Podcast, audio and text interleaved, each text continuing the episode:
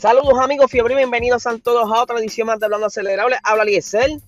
Antes de comenzar el episodio, quiero recordarles que este jueves a las 7 de la noche me estarán entrevistando en el programa Dile ahí del canal de YouTube Tu Madre TV. Eh, la, la, transmisión será en vivo, así que podrán estar interactuando con nosotros a través del chat. Incluso creo que hay un número de teléfono donde pueden llamar por WhatsApp y pueden hacernos preguntas. Así que estén pendientes de más detalles para, para que me vean por allá y vacilemos un rato. Vamos a comenzar con este episodio. Ayer posté una noticia, pero se la quiero dar ¿verdad? un poquito más explicada. Y es que Cadillac va a estar volviendo a Alemán junto con Dalara. Dalara es una compañía en Italia que hace chasis. Hicieron un partnership para entonces poder entrar a Alemán en el 2023. Eh, ya de por sí, Cadillac tiene unos prototipos en Estados Unidos, que es el de Chip Ganassi eh, con el motor Cadillac, que de verdad ha demostrado ser uno de los prototipos más rápidos en Estados Unidos que de hecho estará corriendo en las 24 horas de Daytona próximamente.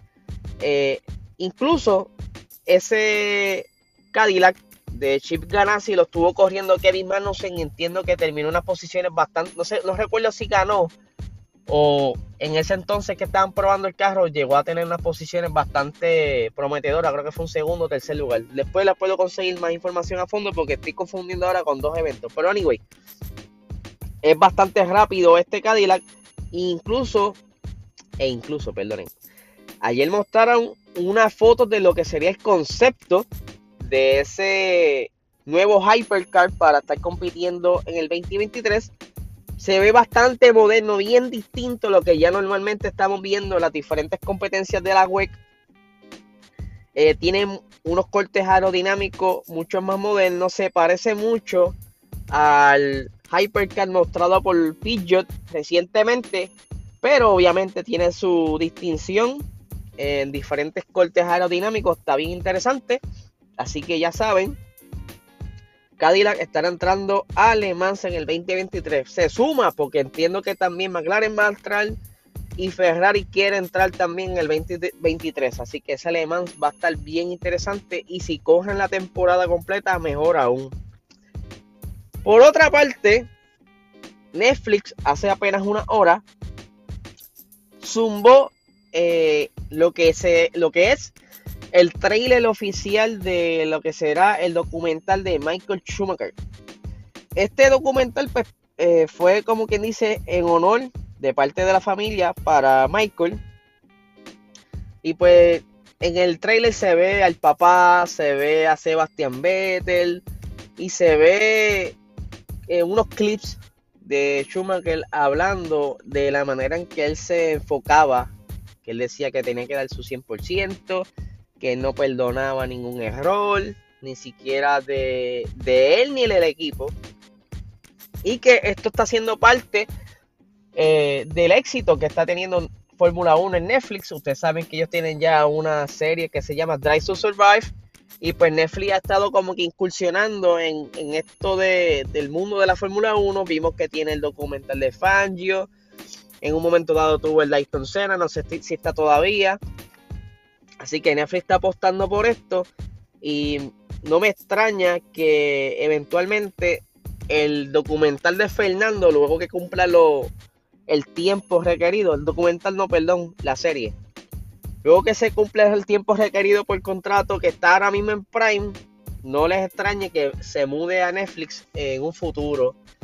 Y ni hablar de los, de los planes que quizás están trabajando de la mano de la Fórmula 1, porque ustedes saben que Fórmula 1 quiere volver a entrar en el mercado americano, eh, que en un momento dado lo tuvieron, pero con el pasar del tiempo, con las diferentes situaciones que han pasado, que ellos en un momento dado estaban pasando las carreras por, lo que le llaman free to air, que son los canales locales, no canales que tienen que pagar la parte en paquetes como lo es bien y todas esas cositas.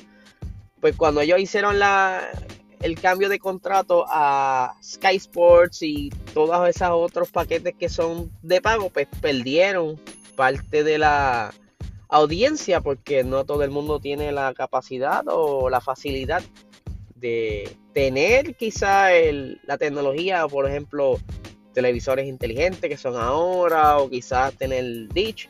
Anyway, no todo el mundo tiene ese acceso y pues en conjunto también de la gran era de Mercedes, pero no todo el mundo le gustó mucho, así que es una combinación de varios factores que ha hecho que el mercado de acá de Estados Unidos pues como que haya bajado en espectadores, pero eso es lo que está haciendo Netflix de la mano de Fórmula 1, está trayendo todo este tipo de documental para que la gente documentales y series para que la gente se vaya empapando del tema y se interesen de nuevo. Quizás en las personas que antes lo veían no, pero buscando ese público joven que es el que le conviene, porque mientras más joven, pues, más tiempo estará quizás enfiebrado.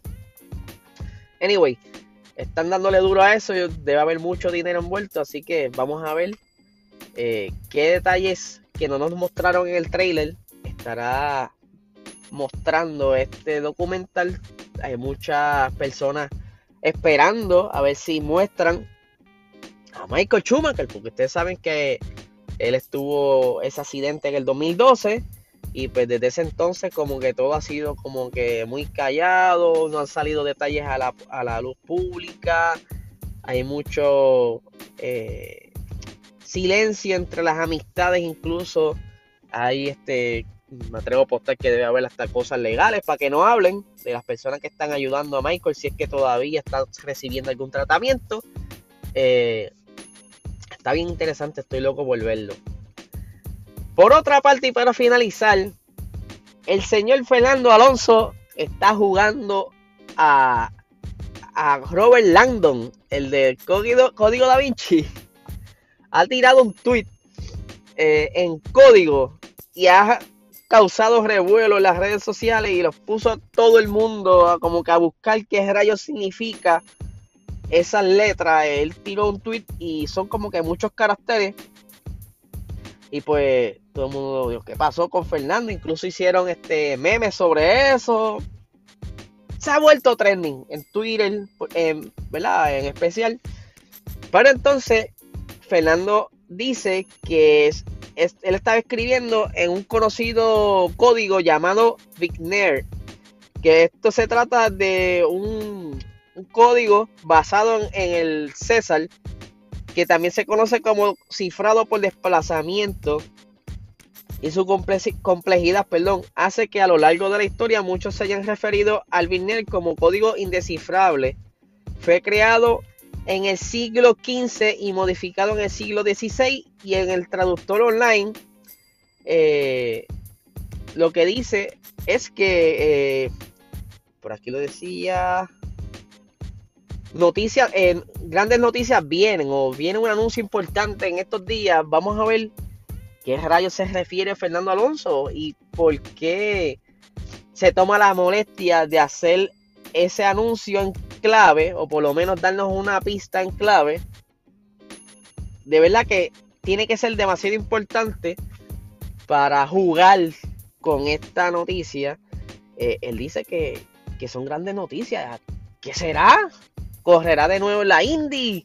Eh, ¿Va a hacerle el ajuste para correr el Dakar? ¿Qué rayos va a hacer, Fernando? Ustedes saben que él siempre viene con cosas nuevas. Obviamente viene ahora el segundo season de, su serie que sale por Prime. La primera estuvo bien interesante que pudimos ver eh, los diferentes, las diferentes cosas que él estuvo haciendo durante el tiempo que él estuvo fuera de la Fórmula 1.